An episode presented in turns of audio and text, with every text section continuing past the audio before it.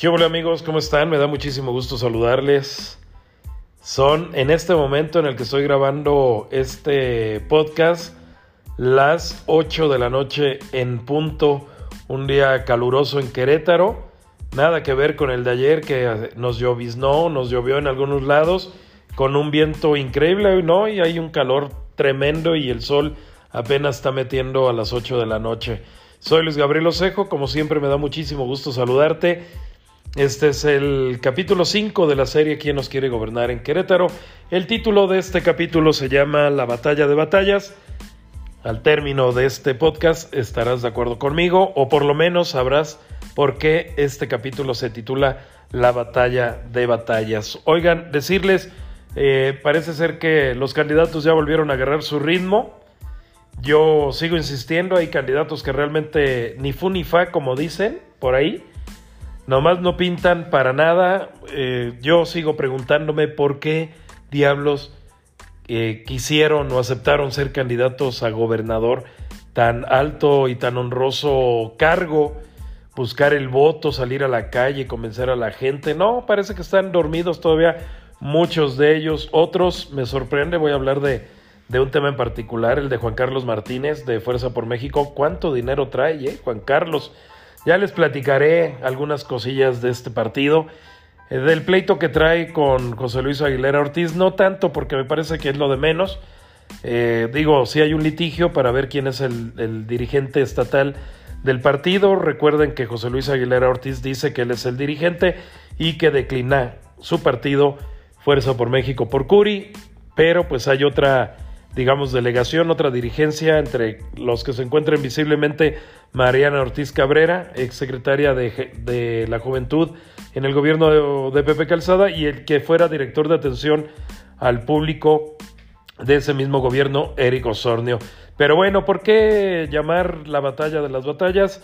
Pues mira, te platico que en realidad lo que se está disputando en este momento, lo que se va a disputar realmente el 6 de junio de, este año, el próximo 6 de junio, cuando vayamos a votar, no es tanto las gubernaturas. Claro, a nosotros nos interesa porque vivimos en Querétaro, queremos saber quién nos va a gobernar los próximos seis años, de qué color se va a pintar Querétaro, si va a seguir siendo azul, si por primera vez eh, se vuelve guinda de Morena o si el PRI da el campanazo y tenemos un retorno al partido tricolor, al PRI, que me parece es un sueño guajiro, pero pues aquí el tema es que es probable matemáticamente. Así de fácil, cualquier partido probable eh, matemáticamente es probable que gane. Pero bueno, voy a lo que nos interesa, les decía, no creo que el, el pleito en este momento sea por los gobiernos, no creo que los grandes estrategas del PRIANR, ya ven que hicieron una alianza, el PRI, el PAN y el PRD, no creo que la estrategia de ellos sea que gane Mauricio Curi aquí en Querétaro o, que gane eh, su candidato. Fíjense, ni me conozco los nombres. Estamos tan centrados en nuestra contienda aquí local. No, no sé si están interesados en que gane el de el de Nayarit o el de qué les gusta Sinaloa, el de Chihuahua, etcétera, etcétera. No, el tema realmente lo que le interesa tanto a Morena como al PRIAN es eh, ganar el Congreso de la Unión. Así de sencillo, eh, prácticamente todas las estrategias de ambos bandos, la del PRI, la del PAN y PRD que van juntos, y la de Morena, la del Verde, la de Fuerza por México, la de eh, Partido de Redes Progresistas, la del Partido del Trabajo, es que gane eh, mayoritariamente el presidente con sus diputados. Hay que ser sinceros, hay que ser honestos.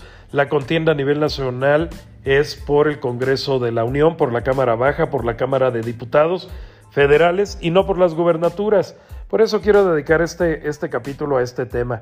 Si ustedes se dan cuenta, quienes le están metiendo dinero a la campaña, lo están haciendo no por su candidato, sino por eh, sus colores y por su logotipo. Está muy claro que la contienda no es todos contra Morena. No, no, no. Hay dos bandos. Y quiero repetirlo, ¿eh? quiero que quede muy claro. Hay dos bandos en este momento. Verdaderamente están de un lado, están del otro lado. No hay ni para dónde hacerse a nivel nacional. No hay una tercera vía. No hay un candidato independiente. No. Todo se concentra en un pleito que es el PRI, el PAN, el PRD contra Morena, el Verde Ecologista, redes sociales progresistas, Encuentro Solidario, eh, Movimiento Ciudadano y me falta por ahí otro, otro partido que también, este, ah, sí, el Partido del Trabajo eh, en contra del PRIAN, ¿no? Entonces, hablemos con claridad, pongamos las cosas en claro. Esto es dos bandos. Me recuerdo, o mejor dicho, recuerdo cuando, cuando yo iba a las luchas de pequeño, los tríos de lucha libre eran muy famosos, ¿no? Los misioneros de la muerte, este, los astronautas, eh, los payasos, en fin, había, había muchísimos los satánicos, eh, bueno, había muchísimos, muchísimos tríos, los galácticos, claro, había muchísimos tríos de, de, lucha libre y bueno, pues en esta ocasión me parece que es un trío contra un sexteto, ¿no? Pero pongamos, insisto, pongamos las cosas claro, en claro, el tema es el Congreso de la Unión. Así que bueno, pues aquí en, aquí en Querétaro esa va a ser la, la pelea a nivel nacional. Sí quieren ganar la gubernatura los partidos, pero es como un galardón extra, ¿no? Aquí este, la gente del PRI, del PAN y del PRD quiere meter sus candidatos, quiere meter a sus diputados y los de Morena y sus aliados quieren también meter a sus diputados. ¿Por qué es tan importante el Congreso de la Unión? ¿Por qué es tan importante tener mayoría? Porque, pues, para votar eh, ciertas cosas fast track, es decir, por la vía rápida, el presidente López Obrador usa su mayoría que actualmente tiene el Congreso y se la pasan sin quitarle ni siquiera una coma, ¿no? Por eso el presidente quiere seguir teniendo este control. Si él dice quiero dinero para el tren Maya, ¡pum! Hay dinero para el tren Maya. Si él dice quiero dinero para dos bocas, ¡pum! Hay dinero para dos bocas. Porque tiene la mayoría. Porque tiene la mayoría. Si él dice desaparecen los fideicomisos, otra vez, ¡pum! Desaparecen los fideicomisos. Eh, imagínate un, presidente que no tuviera mayoría en el Congreso de la Unión, se le complicaría muchísimo las cosas, se le complicaría el presupuesto de, ingresos, es decir, eh, lo que ingresa y luego lo que reparte en el presupuesto de ingresos a los estados y, a, las, a, los organismos autónomos y a las entidades, etcétera, etcétera. De ahí la necesidad, la premiante necesidad de Andrés Manuel López Obrador de contar con una mayoría. Por eso mandan camuflados quiero que lo sepas también. Ojalá esto tú lo puedas comentar con otras personas. Mandan camuflado, o sea, si vas a votar por Morena, puedes hacerlo por cualquiera de los partidos satélite de Morena. Si quieres votar única y exclusivamente por, por el PRI pues, eh, o por el PAN, tienes la otra opción, que es el PRD, porque también ellos están buscando la mayoría en el Congreso. ¿Qué pasaría con un presidente sin la mayoría? Pues seguramente conociendo a Andrés Manuel López Obrador, que por ahí me parece que tiene un problema alguien dice psiquiátrico o mental, pero me, parece que va por ese estilo. Digo, no, no quiero que se oiga a ofensa, pero eso es lo que yo también creo, que tiene ahí un trauma tremendo, un complejo de inferioridad tremendo, que lo obliga a, hacer lo que hace todos los días, ¿no? En las mañanas, atacar periodistas, atacar este, empresarios, atacar organismos autónomos, eh, atacar empresas, bueno, hasta con el osito bimbo se metió. El, el, el caso es que este, yo creo que si el presidente no tiene mayoría en el Congreso, estaría gobernando a decretazos, ¿no? A decretazo, a decretazo, y los diputados estarían imponiendo, interponiendo amparo tras amparo tras amparo. Sería un pleito de no acabar, sería mucho desgaste para el presidente, sí. Eso es lo que quiere Andrés Manuel López Obrador evitar. Por eso manda la contienda todos sus partidos eh, satélites, este, partidos que inclusive financia, financia este, Morena o la gente de Morena. Recordamos hace un par de días cuando el actor Alfredo Adame, que es postulado por redes progresistas, reveló con todas las letras lo que aquí te estoy diciendo, que Partido Redes Progresistas es de Marcelo Ebrard, es de, de Claudia Sheinbaum y es de Andrés Manuel López Obrador. Están buscando que por ese conducto lleguen este, diputados federales, por eso lanza Blue Demon al hijo de Tinieblas y por eso lanza a Alfredo Adame y está lanzando un montón de estrellitas a ver si pegan y con ellos lograr la mayoría en el próximo Congreso de la, de la Unión. Lo mismo pasa con Fuerza por México. Fuerza por México, ya les decía yo que aquí tiene muchísimo dinero en Querétaro, se ve.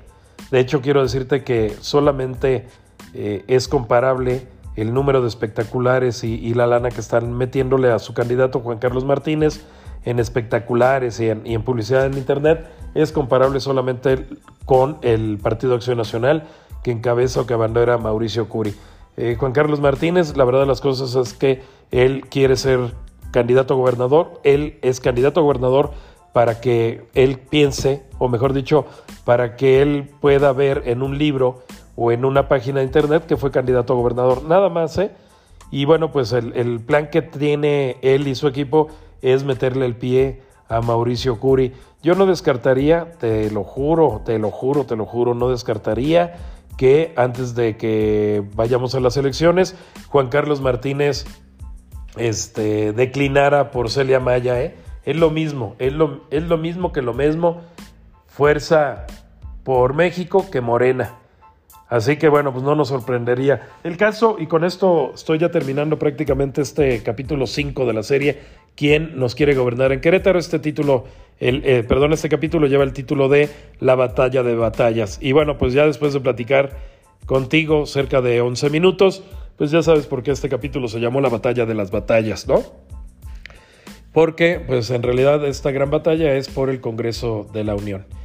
Termino este, termino con, con, este tema de Juan Carlos Martínez. Ya me metí un poquito y ahora quiero terminarlo. Juan Carlos Martínez está exhibiendo muchísima lana. Hay que recordar que este partido, pues es una eh, creación de un senador.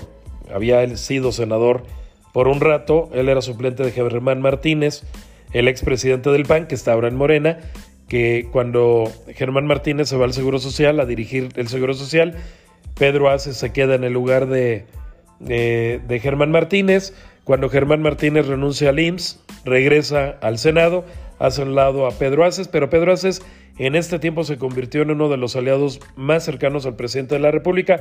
Él abiertamente dice que es un partido de Andrés Manuel López Obrador. Y bueno, pues aquí en Querétaro reclutó a algunos este, expriistas, ¿no? Como gente muy cercana a a Chucho Rodríguez y también gente cercana a Pepe Calzada. Me refiero a, Eric Osornio, eh, quien fue director de atención al, público o atención ciudadana en el gobierno, en el gabinete de Pepe Calzada, y a Mariana Ortiz Cabrera, queretanísima, digo, desde el mismo apellido, de familia priista, pero hasta el tuétano, eh, ahorita cercanas, cercanos al PAN, pero que pues no te imaginas en un partido de corte de centro izquierda. Bueno, quién sabe qué es lo que, lo que les ofrecieron, qué es lo que les dieron, pero pues ahí están, ahí están este, peleando tanto Eric Osorno del PRI y cercano al, sindicalista eh, Llamas, no recuerdo el nombre, pero bueno, ahorita a ver si lo recuerdo el, nombre, y también este, de Mariana Ortiz Cabrera, cercana, muy cercana a Pepe Calzada. Pues este es el juego, estas son las cartas, enséñenlas, si no, tarde o temprano las vamos a, las vamos a ver. Eh, soy Luis Gabriel Osejo, me dio muchísimo gusto saludarte. Este fue el quinto capítulo de la serie ¿Quién nos quiere gobernar en Querétaro? Nos vemos pronto, pásenla bien, bye.